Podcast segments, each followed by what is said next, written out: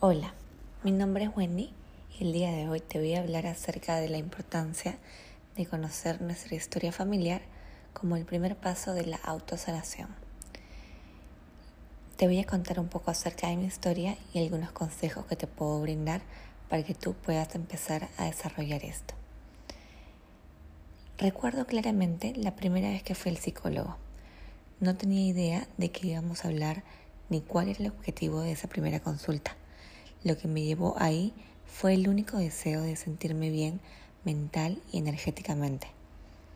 Usualmente las personas recurren al psicólogo para tratar temas puntuales de lo que les está pasando en un determinado momento o para tener una perspectiva diferente de algo que quizá no logran comprender y por ende les genera un conflicto en su vida.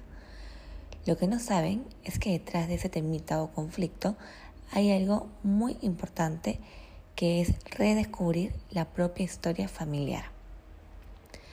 Conocer nuestra historia familiar no solo es saber cuántos hermanos se tienen, cómo se llaman nuestros abuelos y tíos y a qué se dedicaban. Eso es lo más superficial. Lo que realmente trasciende en esta historia es conocer la fortaleza de nuestros ancestros, sus, mejores sus mayores retos, cuál era su forma de educar, sus comportamientos, las heridas que tuvieron y las que transmitieron a sus descendientes, las heridas sanadas y las aún latentes, sus sueños cumplidos y los no cumplidos, los tabúes, las muertes y los abortos, las violaciones, y todo aquello que represente la parte por la que suelen sentir vergüenza o temor de hablar. Hay muchas frases que hablan de este tema, una de ellas muy conocida. Quien no conoce su historia está condenado a repetirla. Y es que solemos ignorar que nuestra historia hace nuestra cultura y que aquello que desconocemos y está en nuestro inconsciente o en nuestro subconsciente se manifiesta en nuestros comportamientos, decisiones y hábitos, dirigiéndonos a lugares y destinos que no elegimos a conciencia. Una corriente filosófica, la cual se llama biodescodificación transgeneracional, habla acerca de la existencia de enfermedades que son derivadas de conflictos transgeneracionales no resueltos. Estas enfermedades pueden ser físicas, mentales y emocionales. Es por esto que para iniciar el camino del autoconocimiento, crecimiento y desarrollo personal, una dinámica que suele ser de gran utilidad es la conceptualización y desarrollo de nuestro árbol genealógico, lo más detallado posible, y ver la latencia que pueda tener en las generaciones de vida, en vida y en sus comportamientos, para de acuerdo a esto poder empezar a elegir conscientemente qué es lo que queremos trascender y qué es lo que necesitamos sanar y recalibrar en pro de nuestro bienestar y el de las siguientes generaciones.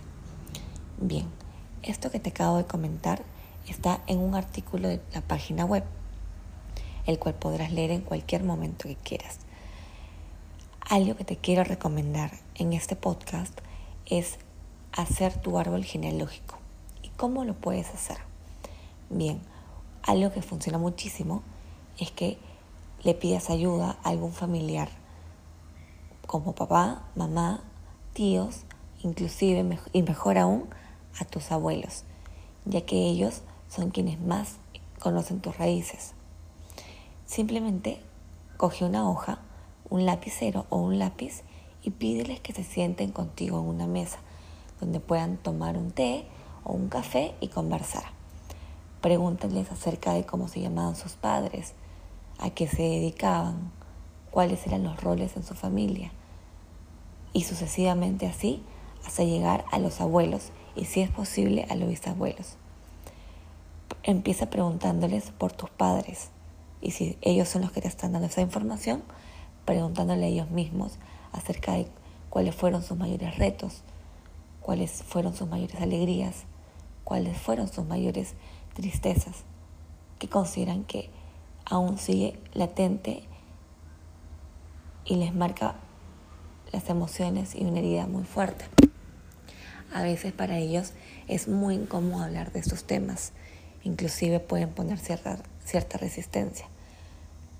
Es muy importante que seas muy cuidadoso o cuidadosa al tocar estos temas y al hacer ciertas preguntas, que trates de hacerlo de una forma muy empática, con mucho cuidado y, con mucho tino, ya que esto puede removerles emociones que están muy profundas y que quizá están derivadas de heridas emocionales.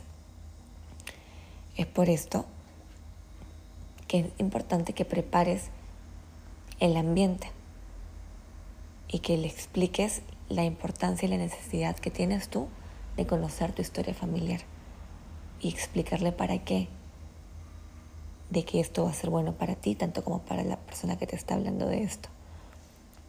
Es entonces que teniendo toda la información, tú puedas reflexionar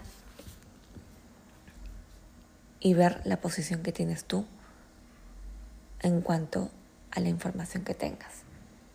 Ver en qué te pareces o ver en qué no te pareces por un tema de polaridad.